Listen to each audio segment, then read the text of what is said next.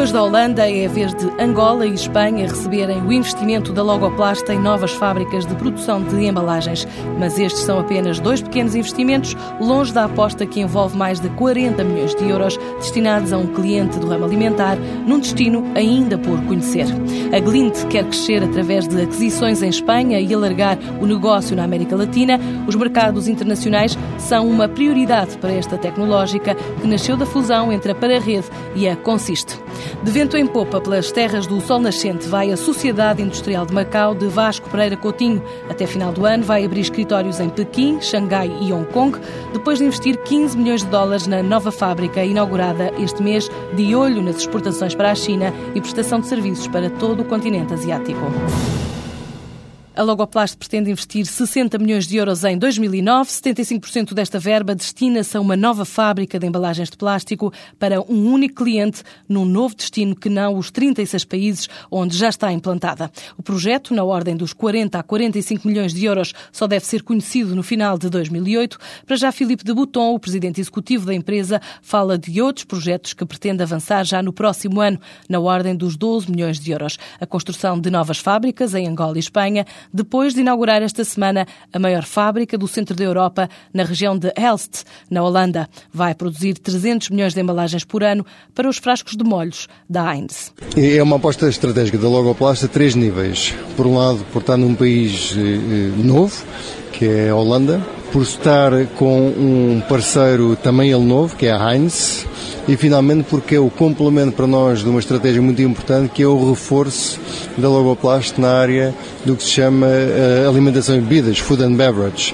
que em termos de estratégia da Logoplast nós queremos que pelo menos 3 quartos do negócio da Logoplast esteja na área da alimentação, justamente como defesa para eventuais contraciclos económicos que possa haver ao longo do tempo. Investimos aqui mais de 25 milhões de euros num parque tecnológico ou com um parque de máquinas de alta tecnologia, para justamente poder responder à Heinz relativamente ao tipo de embalagens que eles pretendiam e foi, aliás, a razão pela qual nós ganhamos este contrato em concorrência com outros concorrentes internacionais, foi pela eh, solução tecnológica que nós trouxemos, que era diferente e que era mais avançada, mais arrojada, mais atrevida e que permitiu de facto que a Logoplast ganhasse este contrato. Em termos de custos, há uma redução? Há para a há sobretudo em termos de imagem face eh, ao mercado, porque é uma garrafa que parece uma garrafa de vidro, com todas as vantagens de não quebrar, de ser mais leve, portanto, temos de vantagens ambientais muito fortes e que traz sobretudo aqui em termos de desenvolvimento uma possibilidade de ter vários formatos que com facilidade situação que no vidro é mais complicada. Tem uma fábrica em que a aposta é claramente uma, uma aposta em capital, capital intensivo. Portanto, temos aqui 40 pós-trabalhos diretos, mais uma série indiretos que foram acabados de serem criados aqui, mas a aposta de continuar a crescer na produção, mas sem aumentar o número de pós-trabalho. Em relação à, à internacionalização da empresa, Angola é um mercado em estudo, há outros ou não? Nós olhamos para Angola com muito carinho porque nós exportamos grande parte das pré-formas que fazemos em Portugal para Angola e de facto nesse aspecto nós estamos a investir em Angola, temos já um terreno adquirido e pensamos eh, a curto prazo podermos estar instalados industrialmente em Angola. Perto de Luanda, na região de Viana. O nosso investimento é um investimento que não é um chamado investimento estratégico. Neste momento o que está previsto é em torno de 5 milhões de euros. Tem mais a ver com questões de eh, de autorizações eh, locais, mas pensamos que final de 2009, início de 2010. É um mercado que nós estudamos, que acarinhamos, porque exportamos para lá eh, cerca de 20% das pré-formas que produzimos em Portugal. E, portanto, para nós faz sentido fazer essa deslocalização industrial.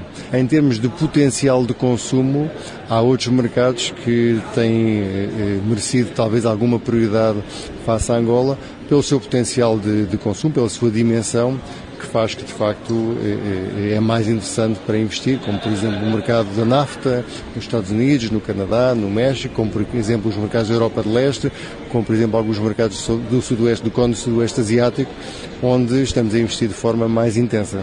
Mas investimento direto? Investimento direto. A Logoplast instala-se industrialmente nesses novos países. Nós estamos em 17 países com investimentos industriais e vamos continuar a, a quer a desenvolver os países onde estamos, quer a pensar em novos países. Nesta altura, quais são? Nós costumamos falar dos países depois de estar nos países, por uma questão de respeito para com os parceiros com quem nós nos instalamos e, portanto, em devida altura, Pode-me dizer, eh, pelo menos, onde é que estão a estudar neste mercado? São países diferentes daqueles onde nós estamos neste momento. E investimentos nesta ordem de 5 milhões? Hoje em dia todos os investimentos acabam por ser sempre investimentos eh, entre 6 eh, e 10, 15, 20 30 milhões, em alguns casos até 45 milhões de euros numa fábrica nova que iremos anunciar brevemente. Dentro deste ramo? A Logoplast só faz embalagens de plástico, portanto, em regime de fábricas totalmente alocadas, portanto, as fábricas ou são integradas ou são totalmente dedicadas a um parceiro, como este caso aqui da Heinz.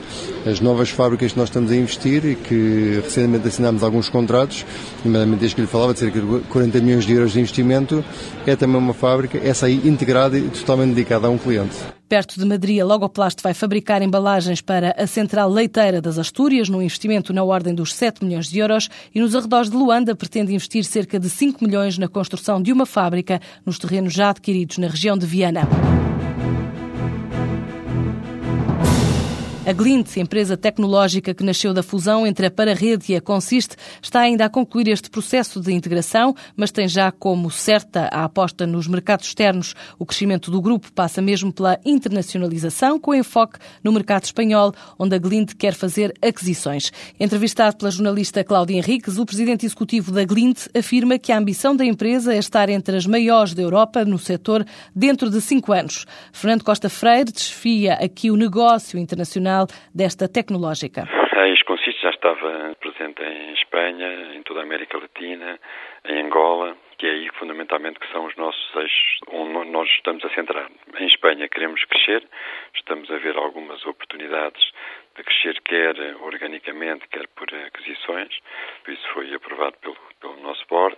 Em Angola também estamos a fundir as duas estruturas que tínhamos lá, ex para a rede e ex consiste, e que neste momento estão a preparar-se para o próximo ano. Portanto, estamos a aumentar também o fundo de negócios, precisamente para o próximo ano. Quer-nos dar mais detalhes sobre essa operação na América Latina? Fundamentalmente temos hoje em dia o back-office do BBVA que é uma operação bastante grande, com muitos milhares de utilizadores e que praticamente estamos em todos os países da, da América Latina.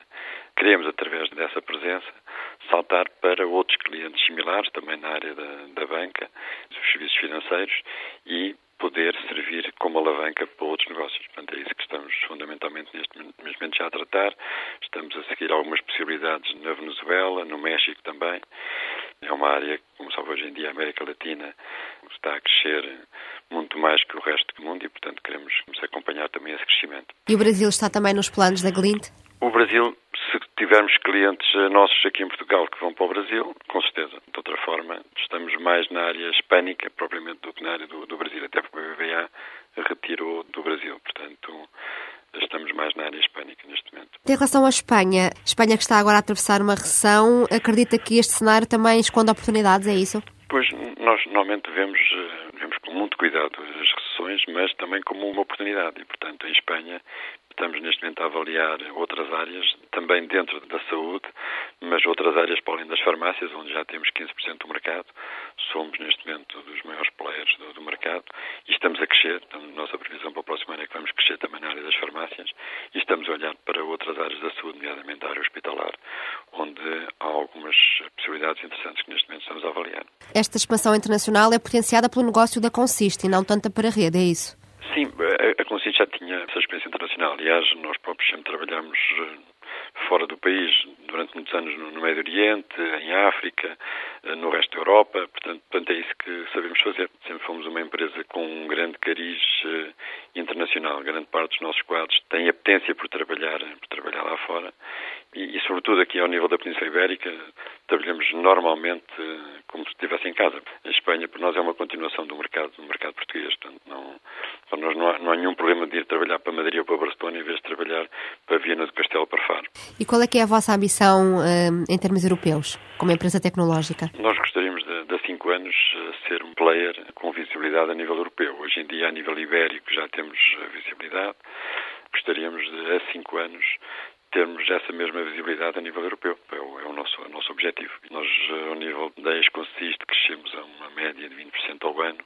Gostaríamos de ter um crescimento não tão grande, não, não, não é possível, mas uh, gostaríamos de andar na casa dos 15%, ou por crescimento orgânico, ou com algumas aquisições, mas é esse o nosso, o nosso objetivo a cinco anos. A Glinta acabou aqui o terceiro trimestre com resultados francamente positivos.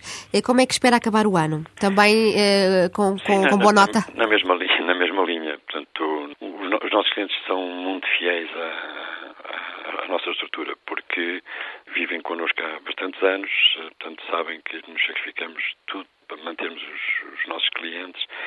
Sofremos com eles uh, as dificuldades do, do, negócio de cada cliente e, portanto, temos uma grande estabilidade. Portanto, não trabalhamos muito por projetos que saltam e depois desaparecem. Trabalhamos, sobretudo, para recurring revenues, portanto, para revenues constantes ao longo do tempo. Temos essa estabilidade e pensamos que isso se vai manter mesmo através desta, durante esta crise, que não vamos ser grandemente afetados. De qualquer forma, estamos preparados para as nuvens que aí vêm e ver como é que o mercado vai reagir. A Glint quer aumentar o volume de negócios em 15% ao ano até 2013. As últimas contas do grupo relativas aos primeiros nove meses do ano indicam que os lucros subiram 284% face ao mesmo período do ano passado. Até final do ano, Xangai e Hong Kong estão no horizonte de investimento da Sociedade Industrial de Macau de Vasco Pereira Coutinho. Este mês inaugurou a nova fábrica no território, começou já a produzir, moer, torrar e embalar o Olá Café, com o objetivo de exportar prioritariamente para a China, sem esquecer outros países vizinhos. A fábrica, considerada a mais moderna da Ásia em termos de tecnologia de ponta, tem capacidade para fazer 3 mil toneladas de café, mas pretende rentabilizar recursos até ao patamar das 9 mil toneladas. A promoção, a exploração e o comércio de marcas próprias é também uma aposta desta empresa portuguesa, sediada na zona industrial de Macau, que nesta altura prepara a abertura de escritórios em Pequim, além das lojas em Xangai e Hong Kong, até final do ano. Por enquanto, tem representantes em Cantão e noutras duas cidades de Guangdong, um negócio para expandir. Assim diz João Basto, o diretor-geral da fábrica da Sociedade Industrial de Macau, de Vasco Pereira Coutinho. Quando avançámos para este investimento foi com o objetivo claro de prestar serviços de torrefação, de moagem e de impactamento de café a todos os operadores no negócio, todos os agentes que trabalham no negócio de café, sejam outros torradores, sejam outras marcas de café que operem ou que queiram operar no mercado asiático podem beneficiar não só da nossa localização central na Ásia, como também da nossa tecnologia, uma vez que a nossa tecnologia é a tecnologia mais avançada no mundo neste, neste momento. Por outro lado, para aqueles que quiserem uh, comercializar uh, o café na China, nós temos uma vantagem adicional, é que se o café for comprado por nós e for torrado e embalado aqui em Macau, nós podemos reexportar o café torrado para a China sem, sem taxas, com isenção total uh, de, de taxas. E isto é uma vantagem que só em Hong Kong é que outros torradores poderão oferecer. Uh, nós, uh, para além dessa, para além dessa unidade de negócio, temos outra estamos a desenvolver, paralelamente, que são as nossas marcas próprias de, de, de, café, que são marcas de qualidade. Como eu lhe disse há pouco, beneficiam, obviamente temos uma, uma fábrica mais moderna uh, da Ásia, não é? Uh, e por isso é um produto de qualidade que nós, este sim, enquanto que a prestação de serviços está vocacionada para toda a Ásia, as nossas marcas estão fundamentalmente vocacionadas para a China. Não quer dizer que não procuraremos novos mercados se assim aparecer, mas fundamentalmente na província de Cantão, que é ao lado de Macau, e em Pequim e em Xangai, onde vamos ter uh, representações, mas com estratégias muito bem orientadas e muito bem focalizadas, sob pena de nós dispersarmos os meios e não conseguimos uh, os resultados que pretendemos. Já tem uma noção da cota de mercado conquistada e da que pretendem conquistar? Nós começamos agora mesmo, não é? Nós, uh, como disse, as licenças saíram recentemente. Nós temos uma noção de que em Macau e Hong Kong queremos ser líderes e contamos que a proximidade, o facto de estarmos aqui, conseguimos uh, abastecer os consumidores de café com café de elevada qualidade, mais fresco, porque não tem que vir dos países tradicionalmente torradores, não é? da Europa e dos Estados Unidos. Uh, nós queremos ser claramente líderes.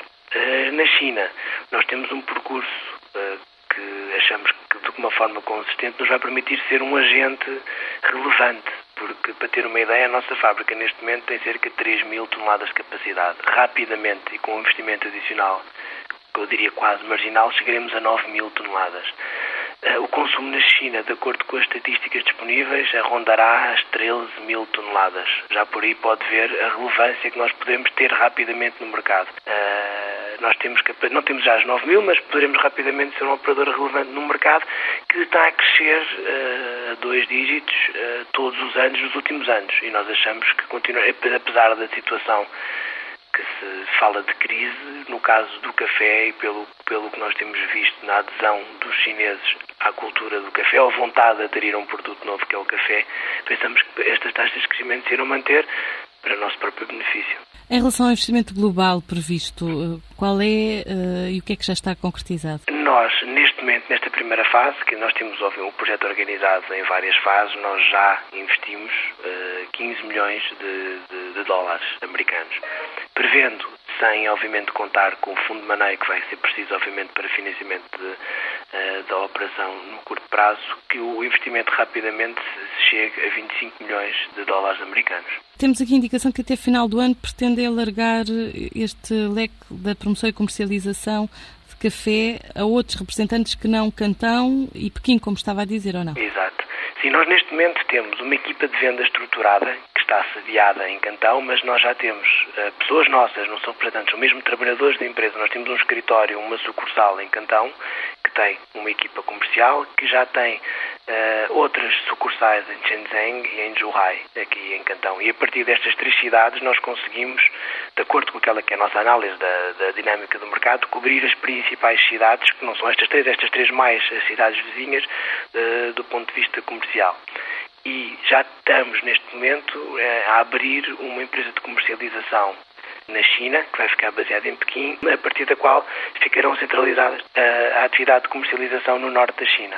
Até ao final do ano estamos já a preparar uma equipa para ficar sediada em Xangai e estruturar a nossa atividade comercial em Hong Kong. Em Hong Kong poderá passar ou não por uma estrutura própria. Nós ainda não. Vai depender um bocadinho do avanço de algumas negociações que nós temos em curso. Para já, o mercado chinês é a grande aposta da Sociedade Industrial de Macau, de Vasco Pereira Coutinho, para comercializar o Olá Café. Estuda ainda outros clientes no continente asiático.